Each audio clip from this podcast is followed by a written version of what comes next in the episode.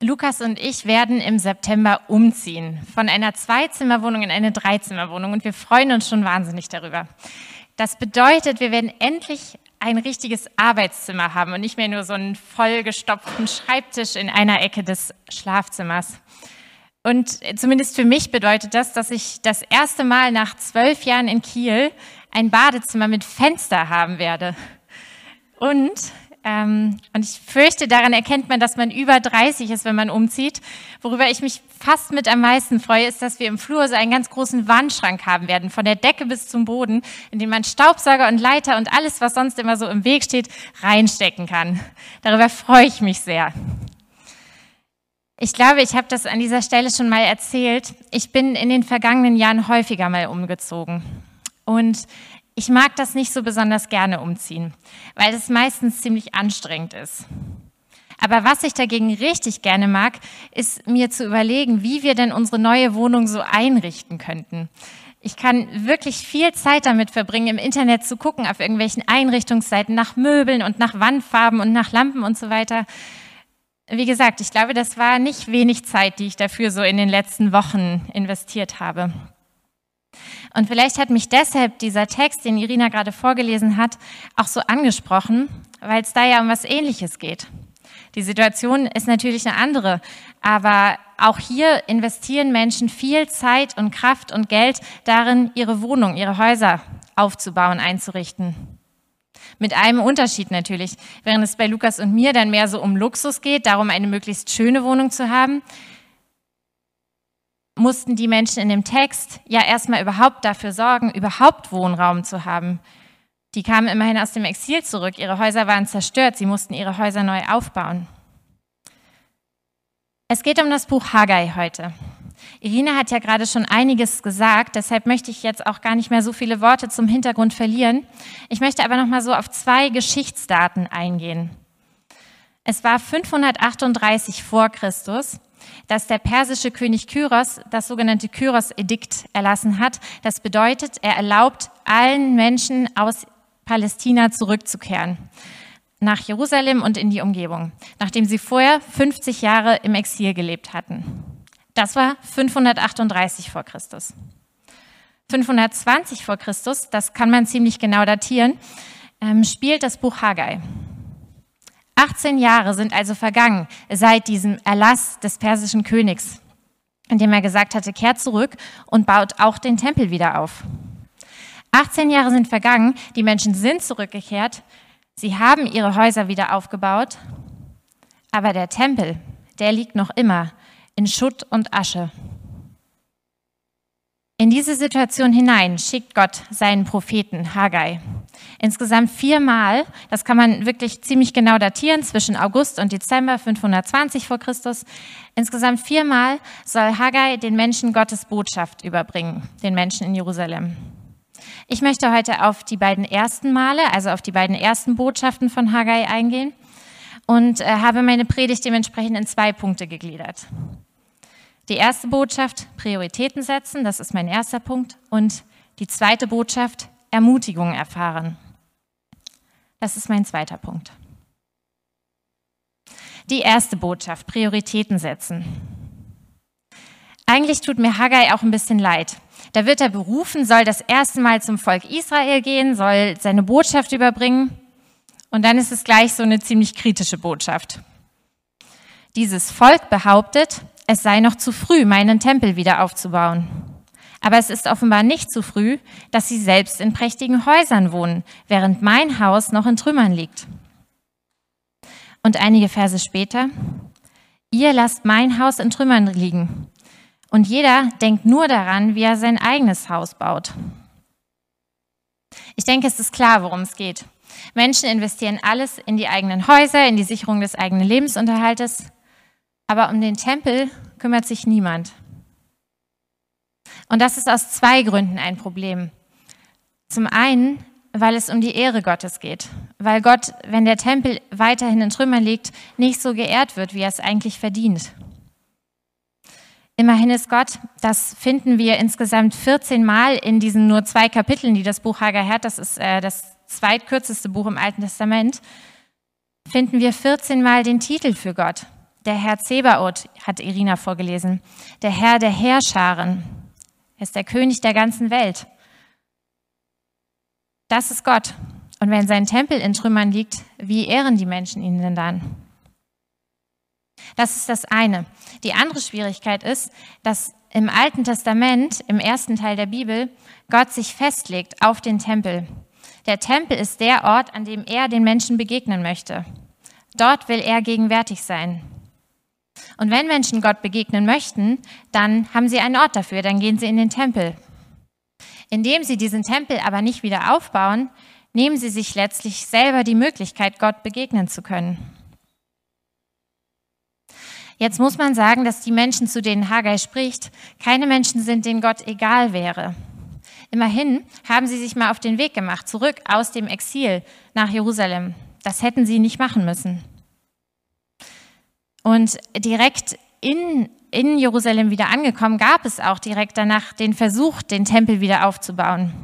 Das können wir in einem anderen Buch der Bibel lesen, wie du eben, glaube ich, auch gesagt hast, im Buch Esra. Dieser Versuch ist dann nur leider schnell wieder gescheitert. Aber wie kommt es, dass dann 18 Jahre später der Tempel noch immer in Trümmern liegt? Genau können wir das nicht sagen, die Bibel schweigt dazu. Aber ich stelle mir das so vor, dass das keine bewusste Entscheidung war, sondern ich stelle mir das so vor, dass sich das mehr so ergeben hat. Wir lesen im Buch Esra, dass es bei diesem ersten Versuch direkt nach der Rückkehr bald Widerstände gab. Die Menschen drumherum wollten nicht, dass der Tempel wieder aufgebaut wird. Und dann haben sich die Leute, die am Tempelbau beteiligt waren, gedacht, okay, vielleicht ist es dann besser, wir bauen jetzt erstmal unsere eigenen Häuser wieder auf. Wir brauchen ja auch ein Dach über dem Kopf. Ist ja auch sehr verständlich, finde ich. Und dann haben sie sich vielleicht überlegt, dass sie ja auch die Felder bestellen sollten. Sie müssen ja auch von irgendwas leben. Und vielleicht sollte man dann aber auch nicht nur für jetzt sofort was zu essen haben, sondern sollte auch Vorräte anschaffen. Vielleicht haben sie dann Kornkammern gebaut. Wie gesagt, das steht so nicht in der Bibel. So stelle ich mir das vor. Und während sie am Anfang noch so ganz unruhig waren und ihnen das ein echtes Anliegen war, diesen Tempel wieder aufzubauen, gewöhnen sie sich mit der Zeit immer mehr daran, immer mehr an diese Situation. Der Tempel ist halt kaputt. Und diese Dinge, den Tempel wieder aufbauen, Gott zu ehren, Gottes Nähe suchen, die rutschen quasi so auf ihrer To-Do-Liste immer weiter nach hinten, bis sie schließlich fast in Vergessenheit geraten sind. Und plötzlich sind 18 Jahre vorbei. Ich habe gesagt, das steht so nicht in der Bibel, aber ich stelle mir das so vor, weil ich das kenne, so oder so ähnlich zumindest. Von mir, wie es mir manchmal geht. Und vielleicht auch nicht nur mir.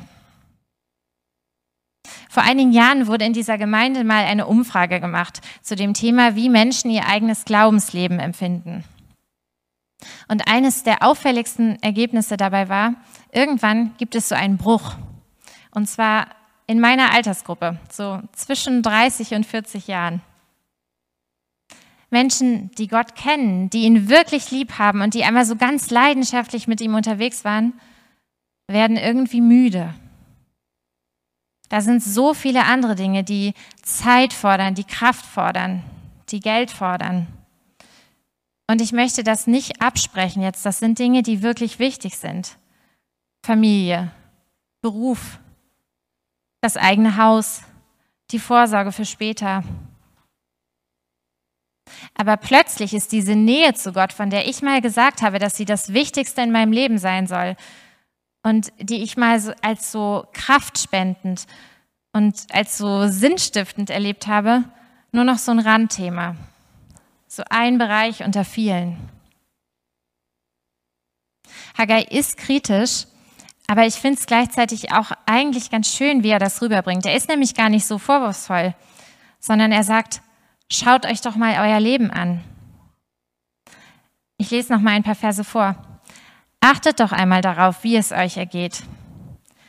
Ihr habt reichlich Samen ausgesät und doch nur eine kümmerliche Ernte eingebracht. Das Korn reicht nicht zum Sattwerden und der Wein nicht für einen ordentlichen Schluck. Ihr müsst frieren, weil ihr nicht genug anzuziehen habt. Und das Geld, das einer für seine Arbeit bekommt, bekommt zerrinnt ihm zwischen den Fingern. Deshalb sagt der Herr, der Herrscher der Welt, merkt ihr denn nicht, weshalb es euch so schlecht geht? Wir müssen an dieser Stelle differenzieren. Im Laufe der Geschichte schließt Gott verschiedene Verträge mit den Menschen. Die Bünde heißt das dann. Und zur Zeit des Propheten Haggai galt der sogenannte Sinai-Bund. In diesem Sinai-Bund war festgelegt, dass die Konsequenz davon, wenn Menschen sich von Gott abwenden, genau das ist, Missernten und diese anderen Dinge, die Haggai da aufzählt. Heute leben wir im sogenannten neuen Bund. Für uns gibt es das nicht mehr, diese eindeutigen Konsequenzen, wenn wir uns von Gott abwenden. Alles, was es an Konsequenzen gegeben hätte, das hat Jesus Christus auf sich genommen. Deshalb können wir das nicht so einfach sagen, wie die Menschen damals, ah, unsere Firma wirft keinen Gewinn ab oder so, deshalb äh, läuft da wohl irgendwas schief bei mir. Das funktioniert nicht so einfach. Und trotzdem glaube ich, dass es auch in unserem Leben manchmal so Anzeichen dafür geben kann, die uns sagen, hey, vielleicht läuft dein Leben gerade irgendwie in eine falsche Richtung. Vielleicht ist es gut, wenn du deine Prioritäten überdenkst. Auch wenn diese Dinge natürlich auch andere Ursachen haben können. Aber ich glaube zum Beispiel, so eine Unzufriedenheit oder Rastlosigkeit kann so ein Anzeichen dafür sein, dass mein Leben gerade in eine nicht so gute Richtung läuft. Oder innere Leere vielleicht. Haggai jedenfalls bringt einerseits die Menschen ins Nachdenken und wird dabei andererseits aber auch ganz praktisch. Er sagt ihnen nämlich auch, was sie tun können. Geht ins Gebirge, schlagt Holz und baut meinen Tempel. Daran habe ich Freude, damit ehrt ihr mich. Haggai gibt den Menschen einen ganz konkreten Auftrag. Und was ich an diesem Auftrag ziemlich schön finde, ist, dass das sowas ist, da kann wirklich jeder mitmachen. Dafür braucht man keine besonderen Fähigkeiten, keine besonderen Werkzeuge. Es reicht ja, wenn einer irgendwie eine Axt hat, wenn der dann den Baum umhaut, dann können alle anderen mithelfen und den Baum in die Stadt schleppen. Jeder hat seinen Platz. Dieser Tempelbau, das ist ein echtes Gemeinschaftsprojekt. Und im Neuen Testament finden wir, dass das auch da so funktioniert. So ist Gottes Plan von Gemeinde. Jeder hat seinen Platz und jeder fasst mit an. So stellt Gott sich das vor. Und ich habe mich dann in der Vorbereitung gefragt, und wie sieht das damit bei uns aus? Und was ich jetzt sage, ist vielleicht ein bisschen unbequem. Und ich sage es aber trotzdem. Da draußen ist ein Rasenstück. Das ist nicht besonders groß, vielleicht so groß wie dieser Raum hier oder so, würde ich sagen. Vor etwa drei Wochen wurde in der Gemeindeversammlung gesagt, dass jemand gesucht wird, der sich vorstellen kann, da den Rasen zu mähen. Wenn man noch genauer hinguckt, auf diesem Rasenstück, da steht auch eine Sandkiste. Und es ist mittlerweile schon ungefähr anderthalb Jahre her, dass in der Gemeindeversammlung mal angesagt wurde, es wird jemand gebraucht, der einen Deckel für die Sandkiste bauen kann, damit der Sand da drin sauber bleibt und die Kinder den auch benutzen können. Für beide Aufgaben hat sich bisher, soweit ich weiß, niemand gemeldet. Und ich muss mich da mit reinnehmen. Ich habe mich auch nicht gemeldet. Und ich möchte an dieser Stelle auch nicht falsch verstanden werden. Ich weiß, dass es individuell sehr gute Gründe geben kann, warum es gerade nicht deine Aufgabe ist, da draußen den Rasen zu mähen. Und mir ist auch bewusst, dass äh, unser Rasengrundstück da draußen jetzt nicht so die Priorität hat wie der Tempel in Jerusalem. Auch das ist mir klar. Und trotzdem habe ich mich gefragt, hängt das nicht auch damit zusammen, wie wir als Gemeinde Gott ehren? Wie wir hier unsere Räumlichkeiten, unser Grundstück pflegen? Aber zurück zu Haggai. Nachdem Haggai diese erste Botschaft überbracht hat, passiert etwas, was für einen Propheten des Alten Testaments ziemlich ungewöhnlich ist. Ich könnte mir vorstellen, dass er selber gar nicht damit gerechnet hat, aber die Menschen nehmen sich seine Worte zu Herzen. Sie erkannten, dass Gott den Propheten zu ihnen geschickt hatte und erschraken darüber, dass sie den Herrn nicht gebührend geehrt hatten. Nur 23 Tage später machen sie sich an die Arbeit. Sie fangen an, den Tempel wieder aufzubauen. Und Gott, der sieht das. und er gibt den Menschen seine Zusage. Und eigentlich, Tobi, wollte ich dir gerade diese Zusage auch bei deiner Segnung mitgeben und habe sie vergessen. Deshalb darfst du jetzt nochmal besonders zuhören. Vier kurze Worte sind das im Hebräischen, aber unglaublich kraftvoll, wie ich finde. Ich bin mit euch, spricht der Herr. Also Ende gut, alles gut? Leider nicht ganz. Ich lese die vier, nee, die fünf ersten Verse des zweiten Kapitels vor. Und damit komme ich dann zu meinem zweiten Punkt. Ermutigung erfahren. Im 15. Regierungsjahr des Königs Darius, am 21. Tag des siebten Monats, gab der Herr dem Propheten Haggai wieder eine Botschaft für den königlichen Bevollmächtigten Zerubabel, den obersten Priester Jeschua und den Überrest des Volkes. Der Prophet sollte zu ihnen sagen, wer von euch hat den Tempel noch gesehen, bevor er zerstört wurde? Wie prächtig war er damals und wie kümmerlich ist das, was ihr jetzt entstehen seht. Es ist nichts verglichen mit dem, was früher hier stand. Aber jetzt sagt euch der Herr, lasst euch nicht entmutigen. Ans Werk, Zerubabel, ans Werk, Jeschua, Sohn Jozadaks, du oberster Priester. Ans Werk, ihr Leute von Juda. Ich stehe euch bei, das sage ich, der Herr, der Herrscher der Welt. Ich habe euch meine Hilfe zugesagt, als ihr aus Ägypten gezogen seid. Und diese Zusage gilt auch jetzt noch. Mein Geist ist mitten unter euch. Habt keine Angst. Nur zwei Monate später ist die anfängliche Entschlossenheit der Menschen wieder ins Wanken geraten. Die Älteren im Volk, die können sich nämlich noch an den ersten Tempel erinnern, den den König Salomo mal gebaut hatte. Und an seine Pracht und daran, wie schön er ist. Und sie merken, also mit diesem Tempel kann das, was wir hier gerade machen, nicht mitbauen, nicht mithalten. Und so fragen sie sich, wozu machen wir das eigentlich alles? Aber Gott, der seinem Volk ja zugesagt hatte, ich bin mit euch, der sieht nicht tatenlos zu.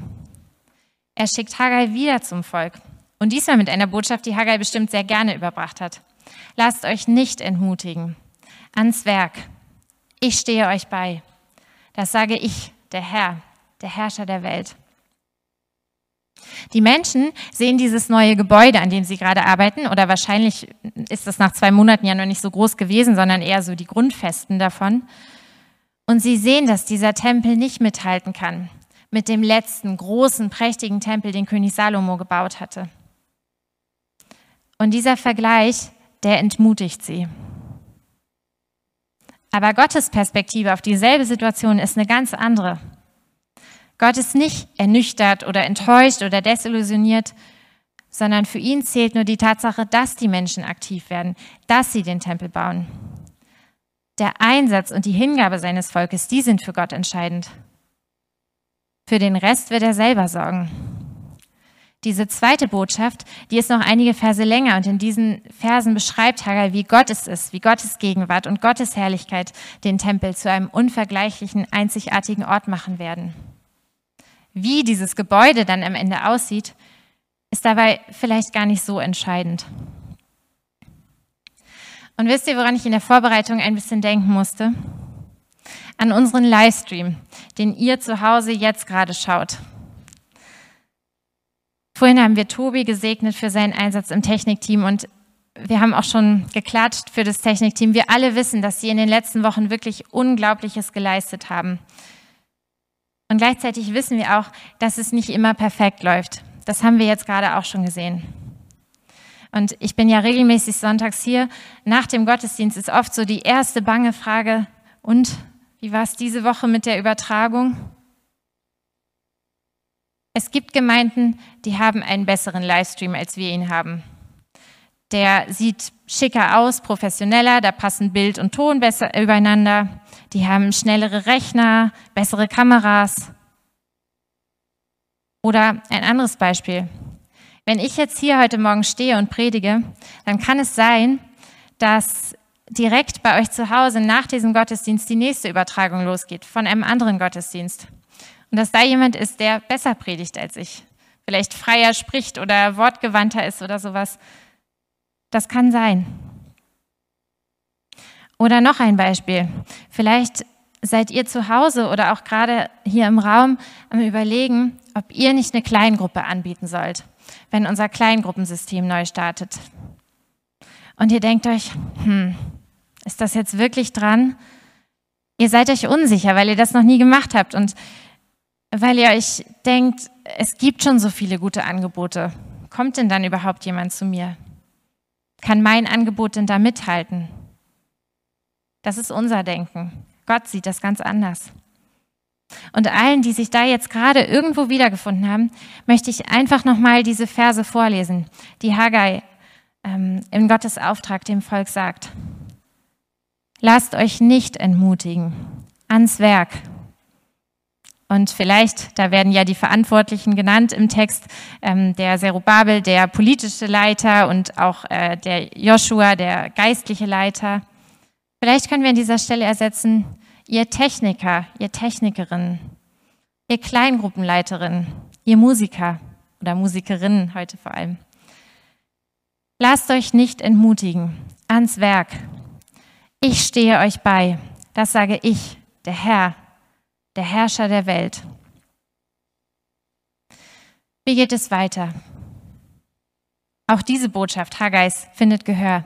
Die Menschen lassen sich nicht abbringen vom Projekt Tempelbau.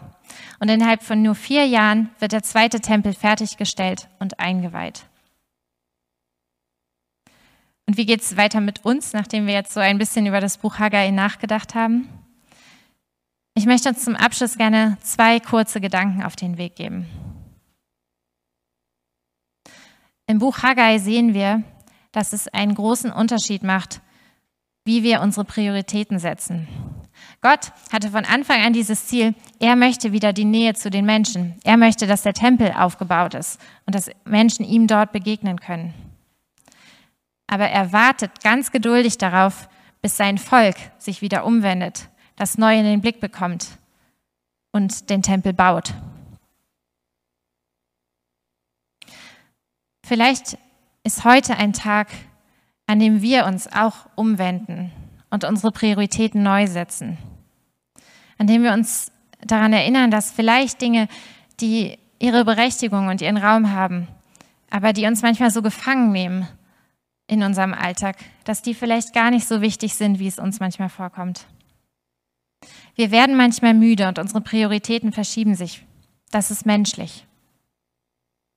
Aber vielleicht ist heute der Tag, an dem wir uns die Menschen von damals zum Vorbild nehmen, die bereit sind, sich hinterfragen zu lassen, in ihren Prioritäten und in ihren Routinen. Und vielleicht ist es heute an der Zeit, sich neu dafür zu entscheiden, ich möchte Gott ehren. Ich möchte Gott Priorität geben. Und vielleicht werden wir dann erleben, wie aus Rastlosigkeit das Gefühl von angekommen sein wird oder aus innere leerer Sinnhaftigkeit. Aber wie? Letzte Woche hat Willi darüber gepredigt, dass es beim Glauben nicht nur darum geht, Dinge für wahr zu halten, sondern dass es auch um konkrete Schritte geht, um unser Handeln. Die Menschen damals hatten es natürlich auch irgendwie leicht. Sie hatten diesen ganz konkreten Auftrag. Geht los und schlagt Holz. So einfach ist es bei uns vielleicht nicht. Aber ich glaube, wenn wir diese Entscheidung treffen, wir möchten Gott ehren, und wenn wir dann überlegen, okay, wie kann das denn praktisch aussehen? Was kann ich denn vielleicht auch tun, um das zum Ausdruck zu bringen? Ich glaube, dann werden wir alle Dinge finden. Und wenn es manchmal vielleicht einfach nur ein Rasenstück oder eine Sandkiste ist. Und wenn wir jetzt immer noch keine Idee haben, dann möchte ich euch jetzt schon mal unser Schatzsucherteam ans Herz legen, das es hier in der Gemeinde auch bald geben wird. Ähm, das sind Menschen, die sich Zeit nehmen und sich hinsetzen mit uns, wenn wir das möchten, um genau diese Frage zu klären. Wo kann ich mich denn einbringen? Wo kann ich denn Gott ehren? Gott Freude machen mit meinen Gaben? Darüber werdet ihr bald noch mehr Infos bekommen. Aber nur so als Anregung schon mal.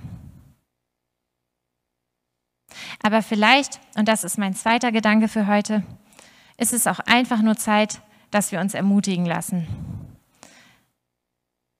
Ans Werk zu gehen oder bei dem, was wir tun, auch weiterzumachen. Auch wenn es manchmal nicht so läuft und auch wenn dann doch wieder Rückkopplungen sind, uns davon nicht entmutigen zu lassen. Vielleicht ist es heute an der Zeit, dass wir Haggais zweite Botschaft hören. Gott freut sich über dich und über das, was du tust. Und das tut er auch dann, wenn dir selbst das vielleicht manchmal gar nicht so groß oder bedeutsam vorkommt. Darauf kommt es gar nicht an. Es kommt darauf an, dass wir etwas tun. Und es kommt darauf an, dass Gott mit dir ist. Gott, der Herr der Herrscharen. Amen.